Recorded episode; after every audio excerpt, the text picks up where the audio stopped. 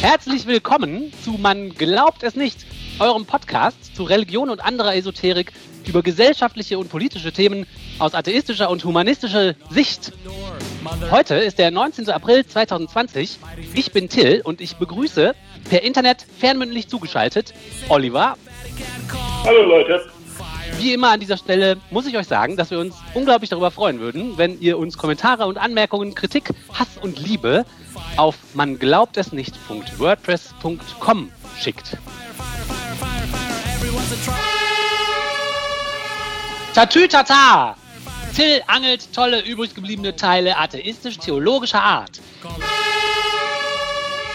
Ich habe das Phänomen entdeckt bei mir, wenn ich so durch die Weiten des Internets stapfe oder auch Zeitungen lese, oft stolper ich über so kleine Nachrichten, Mitteilungen, über irgendwelche kleinen Fakten oder Artikel, wo ich denke, ach, das wäre was Interessantes für den Podcast. Und dann ist es aber meistens so, dass ich mir das ein paar Tage später nochmal angucke und dann feststelle, boah, das ist ein bisschen klein, das reicht irgendwie nicht, das gibt nicht genug her, irgendwie für eine ganze Folge Podcast. So, und jetzt habe ich in letzter Zeit auch ein paar von diesen Dingen gehabt und habe mir gedacht, ich fasse die jetzt einfach mal zusammen in einem Ding und dann können wir so ein kleines Potpourri von Kleinst- und Kleinmeldungen machen. Finde ich gut. Deswegen fange ich mit der allerkleinsten Nachricht an, die, ich, die mir irgendwie über den Weg gelaufen ist, über die ich gestolpert bin. Und zwar liest man ja in letzter Zeit total viel darüber, dass Leute beten. Manche Leute sagen, man soll jetzt beten, andere ja, Leute sagen, wir wollen jetzt wieder beten, wir müssen jetzt beten, äh, beten, beten, beten. Also dem Beten in den Medien, die ich so konsumiere, fällt das Wort irgendwie überdurchschnittlich häufig in letzter Zeit. Und da habe ich an unser altes Segment gedacht, was wir mal gemacht haben. Da hatte ich E-Mails geschrieben an die, äh, an die Online-Plattform amen.de. Da ging es ja darum, dass man sich da anmeldet oder sogar eine App runterladen kann. Und dann kann man alle zusammen beten. Man kann irgendwie ein Anliegen eingeben und alle, die die App auch haben, sehen dann, was man für ein Anliegen hat und man kann also gemeinschaftlich dann für die Sache beten. Und ich hatte mir ja damals irgendwie so einen E-Mail-Wechsel mit den Machern von dieser Seite geleistet.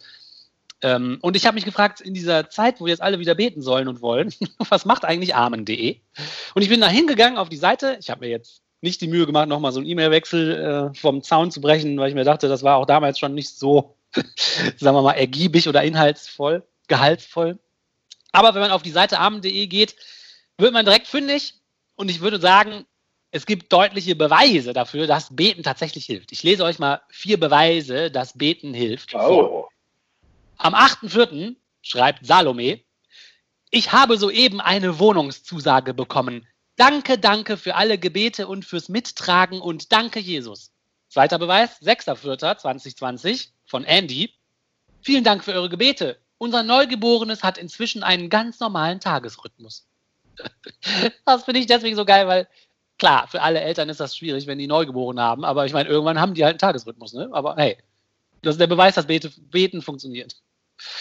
9.3.2020. Steht da, Entschuldige, steht das denn da irgendwie drüber oder dran, dass das ein Beweis ist, dass Beten funktioniert? Ja, das, die Seite ist über, überschrieben mit, ja, willst du wissen, ob es wirklich funktioniert? Hier, guck, was unsere User schreiben. Also die nehmen das als deutliche Hinweise Und dafür. das ist das Beste, was sie gefunden haben? Das ist das Beste, was ich rausgesucht habe. Die haben, die haben, äh, also es gibt ganz viele, da schreiben die einfach nur Danke, Danke, Danke. Und dann habe ich ein paar rausgesucht, wo die wenigstens sagen. Ach, meine Güte. 9.3. Andy, wahrscheinlich derselbe, schreibt: Vielen Dank für das Beten, habe einen Minijob ab 16.3. Also Minijobs findet man auch durchs Beten. Ja, aber wenn er den kriegt, dann kriegt jemand anders den doch nicht, oder? Tja. Ja, ist doch egal. Ah, genau. Sind Details, ich bin schon still. Also das letzte Beispiel. Danke an alle, die für mich gebetet haben. Die Prüfungen sind bestanden und Gott hat mir wieder eine große Last und Angst genommen. Danke und Halleluja, schreibt Maria. Bei manchen denke ich mir so, haben die, hat die Redaktion das selber dahingeschrieben. Ich meine, Maria, Halleluja, keine Ahnung. Prüfung, wunderbar. James Synonym. Die zweite Kleinigkeit, äh, über die ich letztens nochmal nachdenken musste, waren die Staatsleistungen. Ihr erinnert euch, die Staatsleistungen sind das, was seit mehr als 100 Jahren an die Kirchen bezahlt wird vom Staat, zusätzlich zu den Kirchensteuern. Die SZ schreibt dazu, das Geld fließt seit mehr als 100 Jahren überwiegend als Ausgleich für die Enteignung von Kirchengütern nach dem Reichsdeputationshauptschluss von 1803. Ja, also, das stimmt aber auch nur sehr begrenzt. Ne? Das argumentieren sich die Kirchen so zurecht, dass genau. das ein Ausgleich dafür ist. Also eigentlich eine Rente für äh, Fürstbischöfe gewesen, die äh, jetzt keine Einnahmen mehr haben bis an deren Lebensende.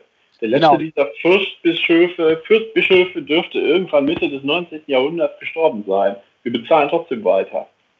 Genau, ich fand auch, dass diese Formulierung in der Einführung des Artikels in der Süddeutschen Zeitung schon ziemlich, ähm, ja, also nicht ganz objektiv ist, sondern eigentlich schon mehr in Richtung, äh, was der User uns auch vorgeworfen hat, dass man sehr die Argumentationsketten der Kirchen übernimmt, anstatt zu schreiben, wie es wirklich war. Mhm. So, jetzt ist aber anscheinend eine kleine Bewegung in diese Sache, Sache gekommen. Und zwar, äh, deswegen bin ich auf, das, auf diese mh, hm, Staatsleistungen aufmerksam geworden. Das ist ein Artikel in der SZ vom 12. März 2020 und die SZ schreibt an diesem Freitag, also sie meinen dann den 13.3., wollen vor der Bundespressekonferenz in Berlin FDP, Linke und Grüne einen gemeinsamen Entwurf für ein Grundsätzegesetz vorstellen, in dessen Rahmen die Bundesländer innerhalb von fünf Jahren Gesetze zur Ablösung der Staatsleistungen beschließen sollen. Allerdings soll dies nicht ohne eine Entschädigung gehen, sondern mit einer abschließenden Einmalzahlung. In dem Entwurf, der der Süddeutschen Zeitung vorliegt, heißt es, bei der Berechnung dieses Wertes ist das 18,6-fache der jährlich zu leistenden Zahlungen im Jahr 2020 zugrunde zu legen. Bisher äh, ihr seid ja bescheuert. Sind die bescheuert? Da kannst du es ja gleich immer weiterzahlen. Bisher geleistete also, Zahlungen werden nicht berücksichtigt. Das ist völlig absurd. Das ist Absurdität. Da kannst du es auch gleich einfach immer weiterzahlen. Das wird ja aufs Dach raus. Genau, es ist, äh, es ist krass, äh, die Argumentation, warum sie das aufgenommen haben in diesem Vorschlag für das Gesetz, ist anscheinend, äh, die SZ schreibt, er könnte tatsächlich zum Gesetz werden, denn offenbar findet der Entwurf der drei Oppositionsparteien zumindest grundsätzlich auch in der SPD und den Unionsparteien Zustimmung muss das ganz klar sagen, das ist überhaupt gar kein Gewinn aus unserer Sicht. Das wäre überhaupt gar kein Gewinn. Das müsste entweder, äh, müsste ungefähr den, weil ich weiß es nicht, vielleicht liegt es auch eine Milliarde daneben, aber es müsste ungefähr dem Wert, äh, dem Kapitalwert dieser Zahlungen, die wir dir leisten, entsprechen. Das ist ungefähr das 20-fache, sagt man.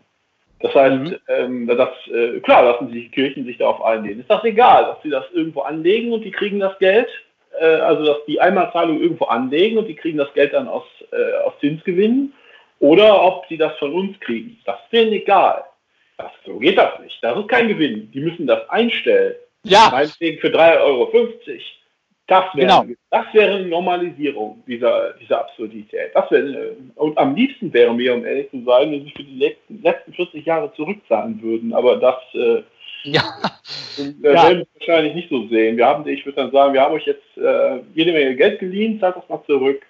Aber ja. das ist wirklich kein Fortschritt. Das ist überhaupt kein Fortschritt. Das zementiert den Status quo. Ja, und man denkt so, ah, endlich kommt mal Bewegung in die Sache und dann liest man das und denkt so, äh, oh. Äh, was ist denn mit den Grünen los? Ja. ja wir, haben, wir haben schon immer einen ganz starken kirchlichen Arm, das stimmt schon. Aber von den Linken hätte man jetzt schon was anderes erwartet. Wo ist denn, Leute, wo ist denn der Geist der Revolution? Revolutioniert doch mal gegen die kapitalistisch-kirchlichen äh, Unterdrücker. Finde ich auch. Also ich finde es auch ein bisschen mau und schwach und mit dem Argument zu sagen, ja, damit auch die Opposition zustimmt, nehmen wir hier noch so einen Passus auf. Das, es ist ja kein Detail. Dieser Passus macht dieses ganze Ding ja zum Unsinn. Also, ja, ja, ja. ja. So, dann haben wir eine Lösung, aber das ist eine Lösung. Wir schenken den Kirchen einfach so viel Geld, dass sie sich nicht mehr wehren. Ja, genau. Also mhm. eigentlich schade. Man würde sich wünschen, dass da irgendwie andere Bewegungen mal stattfinden würde. Also hm, ja, trotzdem lohnt es sich vielleicht, äh, das weiter zu beobachten. Ähm, wenn ich noch was finde dazu, werde ich es euch berichten. 10,6-fach.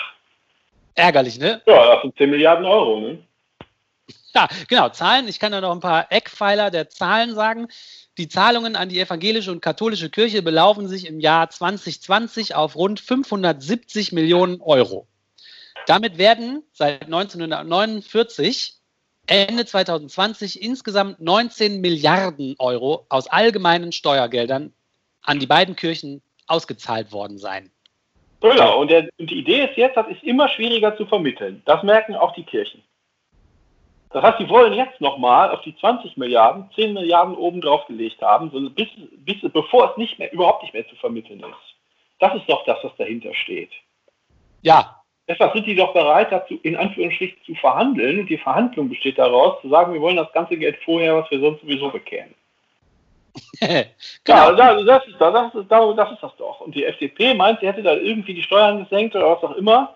und die, äh, äh, was mit der Linken los ist, weiß ich nicht, aber die, die Grünen gehen dann halt, finden das auch total easy peasy und nett, jetzt auf ihren evangelikalen Flügel einzugehen. Also dieses, der, der einzige Vorteil, den ich sehe in diesem Also die Vorschlag, verarschen uns komplett. Das Ja. man, man darf das nicht, äh, nicht vergessen. Das ist ein komplettes, dieser Vorschlag ist eine komplette Verarsche. ich habe was wirklich Kurioses im Internet gefunden. Und zwar Carsten Frerks Wörterwolke. Carsten Frerk ist vielleicht einigen von euch ein Name, den man so schon mal gehört hat im Umfeld von atheistischen, humanistischen Medien äh, oder Akteuren hier in Deutschland. Der hat das Buch geschrieben, Kirchenstaat Deutschland, wo er, also das ist mir das bekannteste Werk von Carsten Frerk, wo er wirklich minutiös auflistet, wie die Verstrickungen und Gelder zwischen Kirche und Staat in Deutschland aussehen und dass das sich da keineswegs um eine Trennung handelt. Äh, der ist aktiv ähm, beim HPD, dem Humanistischen Pressedienst. Äh, der ist im Beirat der Giordano Bruno Stiftung. Der ist der Leiter der FOVIT, der Forschungsstelle Weltanschauungen in Deutschland. Deutschland. Mhm. Genau. Also ein Name, den man schon mal gehört haben könnte, Carsten Frerk. Und ähm, der Carsten Frerk, ich habe den am Vortrag gesehen, das ist ein total sympathischer älterer Herr, der einfach, glaube ich, total Spaß daran hat, so richtig akribisch sich mit Zahlen und Daten zu beschäftigen und da richtig äh, sich einzuarbeiten in solche Materien. Und teilweise fördert diese, diese Lust äh, auch wirklich kuriose Sachen zutage. Und über eine davon bin ich gestolpert. Und zwar, und zwar tatsächlich auf der Seite von Fovit. Und da hat der Carsten Frerk sich mit Worthäufigkeiten beschäftigt. Es gibt eine Webseite, die heißt dwds.de. Das ist das digitale Wörterbuch der deutschen Sprache. Und mit, äh, das, ist eine, die, das ist ein Projekt, das hat jetzt gar nichts mit dem Carsten Frerk spezifisch zu tun, sondern äh, dieses DWDS hat unglaublich viele Texte, deutsche Texte und auch Zeitungsartikel sich einverleibt und stellt dann eine Suchmaschine zur Verfügung, wo man nach Wörtern suchen kann. Okay. Ähm, und der Carsten Frerk hat sich, äh, hat da einen kleinen Artikel drüber geschrieben, was er da so rausgefunden hat. ähm, und der Artikel ist ganz nett, ihr könnt euch den mal angucken, wir verlinken den hier.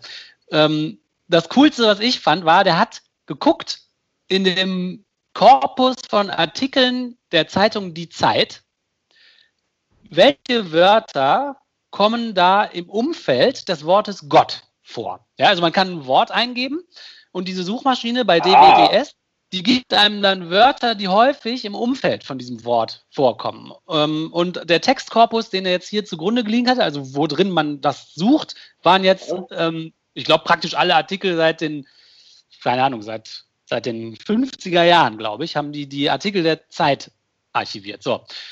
Und wenn man jetzt guckt, welche Wörter im Umfeld des Wortes Gott stehen, dann sind das in den 50er Jahren besonders häufig Wörter wie Mensch, Dank, Gnade, Erde und Glauben. In den 70er Jahren ändert sich das ein bisschen. Da sind im Umfeld des Wortes Gott dann eher Wörter zu finden wie Lieb, Dank, Mensch, Jesus, Gnade, Wissen und Glauben. Und dann in den 2010er Jahren sind im Umfeld des Wortes Gott Wörter zu finden wie Lieb, Dank, Gnade, Segen, Jesus, Glauben und Akbar. Genau, Akbar, also ich. Äh, also das heißt, es wird immer weichgespülter über die Jahrzehnte und dann kommen die Muslime dazu. Genau, und jetzt habe ich mal nachgeguckt, was sagt die von Akbar. Hier geht es um Jalaluddin Mohammed Akbar, geboren 15. Oktober 1542. Der war Großmogul von Indien und gilt als einer der bedeutendsten Herrscher in der Geschichte von Indien. Und er war ein hervorragender Diplomat und Mil- Militärstratege und ist dafür bekannt geworden, dass er eine Politik religiöser Toleranz im Dialog mit Vertretern der wichtigsten Glaubensrichtungen ge gemacht hat. So. Also, ich finde, im Umfeld des Wortes Gott ist in der Zeit sind eher positive Wörter jetzt zu finden. Ne? Ja, aber es ist doch ganz interessant, wie sich das geändert hat. Hm, Von, äh, wir sind richtige Christen zu, oh, ich hole mir noch einen Joghurt. Ja, genau. Ja, ja. Zuerst sind so klassische Wörter wie Gnade und Dank und Erde, ne? Und hinterher so Jesus, lieb. ja. Genau. Und jetzt hat der Carsten Frerk nachgeguckt, was kommt denn im Umfeld des Wortes Allah in Artikeln der Zeitung Die Zeit vor. Ah ja, mhm, mhm. Da hat er für etwas andere Jahreszahlen nachgeguckt. Und zwar in den 1990er Jahren kommen im Umfeld des Wortes Allah Worte vor wie Allah, Prophet und Hizb. Hizb habe ich auch in der Wiki nachgeguckt. Das ist die Hizb ut Tahrir. Das heißt übersetzt Partei der Befreiung ist eine transnationale islamistische Bewegung, die in den frühen 50er Jahren durch den palästinensischen islamischen Religionsgelehrten Taki ad-Din an-Nabani gegründet wurde und für die Errichtung eines Kalifats kämpft. Seit 99 gehört sie zu den Hauptakteuren des islamischen Radikalismus. So, also das ist jetzt nicht mehr so positiv besetzt offenbar. In den Nullerjahren dann sind im Umfeld des Wortes Allah Wörter zu finden wie schwören, betreten, Eroberer, Diener, Glaube, Groß, Gott und Diktator. Also hier schon mal eine ganz ah. andere Stoßrichtung. Und dann in den 2010er Jahren erscheinen im Umfeld des Wortes Allah besonders häufig Wörter wie Schlachterbeil, Rächen, Akbar, Beten, Zulaufen, Rufen, zionistisch, Gott und Bataclan. Ah, ja, okay. Bataclan, ja. der Vergnügungskonzertsaal in Paris, der mit dem äh, Anschlag, wo der Anschlag stattgefunden hat und da Leute als Geiseln genommen worden und getötet worden sind. Also die Wörter im Umfeld des Wortes Allah sind krass anders als die im Umfeld des Wortes Gott.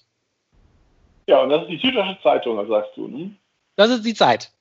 Äh, die Zeit, die Zeit. Das ist also nicht, äh, was die Leute wirklich selbst sagen, sondern was die Zeit darüber schreibt. Genau. Ja gut, die Zeit ist, äh, ist in religiösen Sachen eh nicht ernst zu nehmen. Super christlich, das haben wir ja schon ein paar Mal rausgekriegt. Ja, genau. Ja, und vielleicht muss man dann auch gleichzeitig garstig zu allen anderen Religionen sein. Das kann schon sein. Ich fand es auf jeden Fall. Bei dieser fällt es einem ja auch besonders leicht. Genau, man kann jetzt viel natürlich interpretieren und vermuten, ähm, aber allein diese Tatsache, was da jetzt für Wörter vorkommt, fand ich schon mal auf jeden Fall kurios. Und ich finde es auch super cool, dass der Carsten Freck sich die Mühe macht, sowas irgendwie rauszuklamüsern. Du musst dann erstmal drauf kommen, ne? Ja, das ist schon lustig, das stimmt. Ja.